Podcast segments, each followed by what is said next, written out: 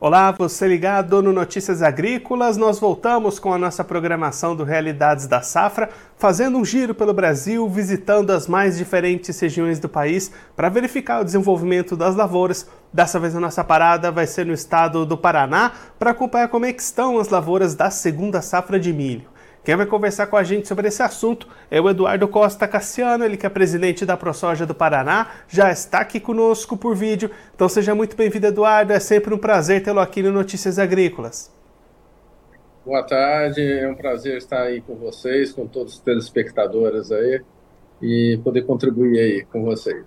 Eduardo, da última vez que a gente conversou foi lá em fevereiro e você destacava uma preocupação com relação à janela de plantio para o milho aí no Paraná. Como é que ficou essa questão de plantio? Deu tempo do produtor paranaense plantar o milho numa janela positiva ou muita coisa acabou ficando fora? Olha, realmente houve um atraso, nós tivemos muita chuva na colheita da soja aqui, né? E isso impactou é, e jogou essa janela muito para frente. Então, nós temos aí aproximadamente de, de 35% a 40% da nossa safra do Paraná, fora, é, inclusive, do, da, do zoneamento e da cobertura do seguro, né? Então, é um ano que, por enquanto, está correndo tudo bem. Tivemos é, chuvas regulares aí durante o desenvolvimento da, da lavoura mas a maioria se encontra é, em pendoamento agora, pendoamento em bonecamento, né? Então nós temos aí no mínimo aí 60 dias ainda para que essas lavouras estejam escapes completamente da geada. E tem uma parte ainda que está em desenvolvimento vegetativo aí, que essa não pode gear nem em agosto, né? Também. Então nós temos um, um período de plantio muito alongado esse ano aqui no Paraná, é, justamente por causa das chuvas. Diante de todo esse cenário, Eduardo, a gente consegue ter alguma previsão, alguma meta de produção esse ano de milho aí no Paraná?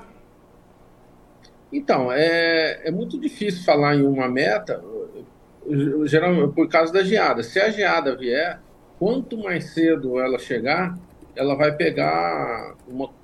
Acho que não, se não a totalidade, uma, uma parte muito grande da safra aqui. Agora, se ela vier mais tardiamente, isso tardio, eu estou falando depois de 15 de julho, alguma coisa assim, daí ainda daí vai ter escape aí, uns 50% ou mais da safra. Agora, se não tiver geada, igual o ano passado, tivemos duas ocorrências, geadas fracas, mas geadas na baixada, né? Então, tivemos um, apesar do atraso, tivemos uma boa safra. E esse ano está se configurando muito parecido com o ano passado. Se não houver geadas, vão ter, vão ter uma safra muito boa no Paraná. Agora, se as geadas vierem no mês de junho ou começo de julho aí, daí é, vamos ter uma perda muito grande. E aí, Eduardo, um outro ponto que também vem acontecendo nos últimos anos aí no estado é a situação da cigarrinha. Como é que está esse ano para o produtor paranaense? Também tem muita pressão de cigarrinha aí no estado esse ano? Esse ano a pressão é, não é que ela foi menor. Acontece que o ano passado é, ela foi muito severa, né? A gente veio daquela seca da soja, né? E o pessoal muitas lavouras não tinham como fazer os tratos culturais, estavam perdidas mesmo, né? Então acho que houve é, um ambiente favorável para cigarrinha e o pessoal não estava preparado ainda, é, não estava acostumado com essa praga e uma é, de uma intensidade tão severa que foi o ano passado. Então o ano passado foi muito complicado.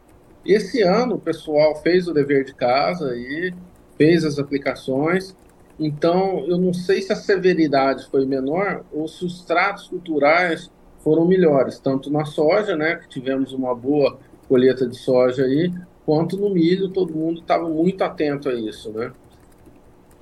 E aí, Eduardo, pensando em colheita, esses trabalhos também vão ser mais estendidos, né, assim como o plantio. De quando a quando deve ter colheita de milho por aí? Olha, nós vamos é, ter colheita de milho do, de meados de julho, né? E até praticamente durante o plantio da soja, que é em setembro aqui, né? O vazio sanitário termina no dia 10 de setembro, né? Então, pode ser, depende de, desse período de chuva também, se vai haver atraso ou não, né? Então, mas com certeza durante todo o mês de agosto aí vai ter colheita de milho. E pensando agora do lado do mercado, Eduardo, a gente tem visto os preços do milho recuando bastante nesses últimos tempos. Como é que isso pode influenciar a comercialização e até rentabilidade do produtor paranaense nessa safra? É, é um ano muito complicado, é um ano atípico. Nós plantamos essa lavoura que foi colhida de soja, né? Foi ela a soja mais cara da história, eh, por causa de preço de insumos, de adubo, de semente, tudo, né? É, pegamos o pico do adubo lá durante aquela guerra da, da Ucrânia, né? Que estava no início ainda, ninguém sabia o que ia é, acontecer. E agora, na hora da venda, é, nós estamos com esse problema, os preços caíram muito e não está tendo remuneração, né? É, para o produtor. Então, foi um ano que colheu-se muito bem, só tivemos problemas em algumas regiões do estado que tiveram problema com seca, mas a maioria do estado se colheu muito bem, mas a remuneração é, tá, é nula praticamente, né? Com esses preços que foram adquiridos esses insumos, feito o, o custo da, da implantação da lavoura e agora com essa venda aí que os preços despencaram. E o milho não é muito diferente disso, porque foram comprados também o adubo lá atrás, né? Os preços vêm caindo de adubo, mas na época do plano de que foi comprado esses adubos, eles ainda estavam altos, né? Então a gente depende de uma produção muito grande para remunerar um pouco, pelo menos, é, essa cultura do milho, né? O custo realmente veio a cair mais agora, né, nesse início de ano, e, e o milho já estava plantado, né? E aí, Eduardo, só para a gente encerrar olhando um pouquinho mais para frente, como é que está a preparação do produtor para a próxima safra de soja, essa busca por insumos? Você comentou uma diminuição nesses custos, produtor encontrando um cenário mais positivo para se preparar para a próxima safra? É, agora, é, realmente os insumos vieram cair, algumas cooperativas, é, o Paraná compra muito nesse, no sistema cooperativista, né? E já estão lançando essa campanha para aquisição dos insumos para a próxima safra.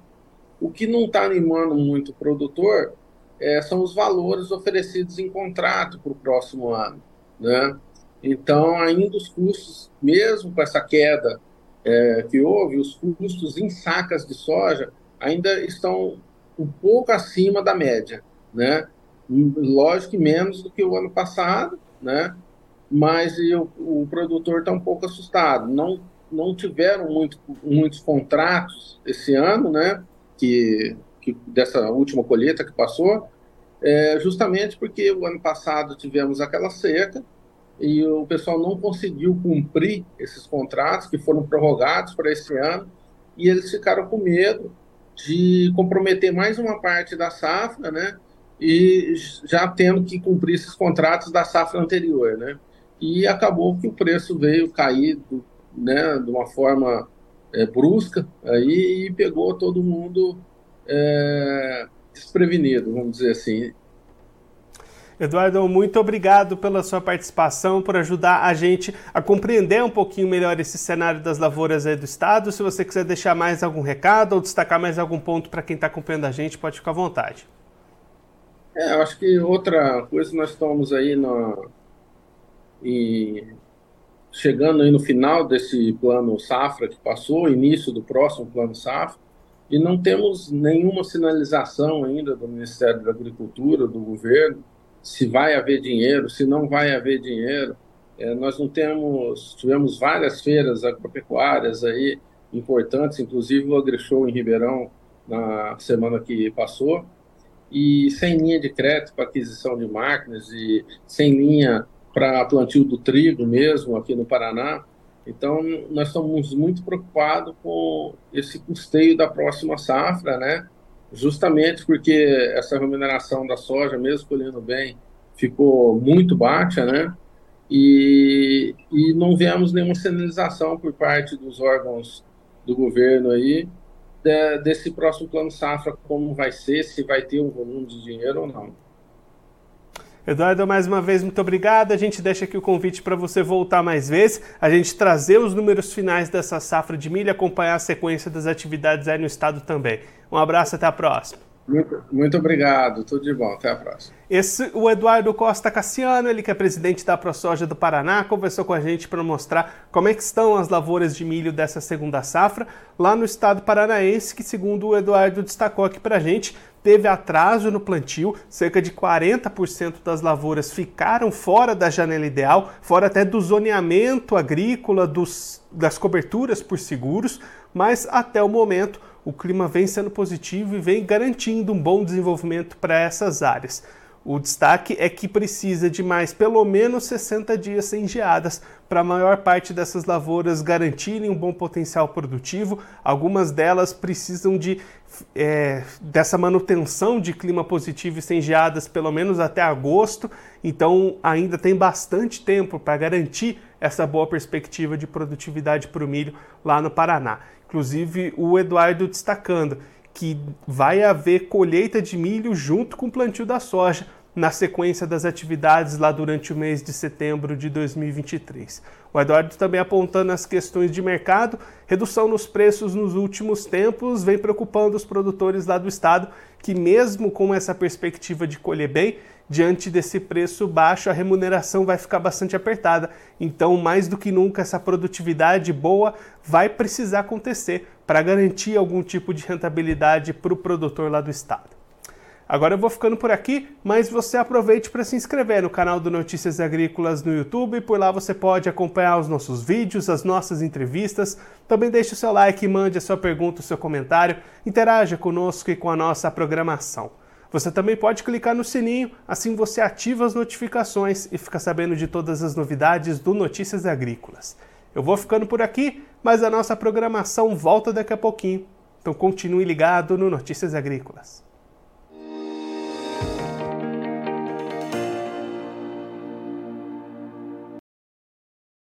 Participe das nossas mídias sociais no Facebook Notícias Agrícolas, no Instagram arroba Notícias Agrícolas e em nosso Twitter arroba Noteagri. E para assistir todos os vídeos, se inscreva no YouTube, na Twitch, no Notícias Agrícolas Oficial.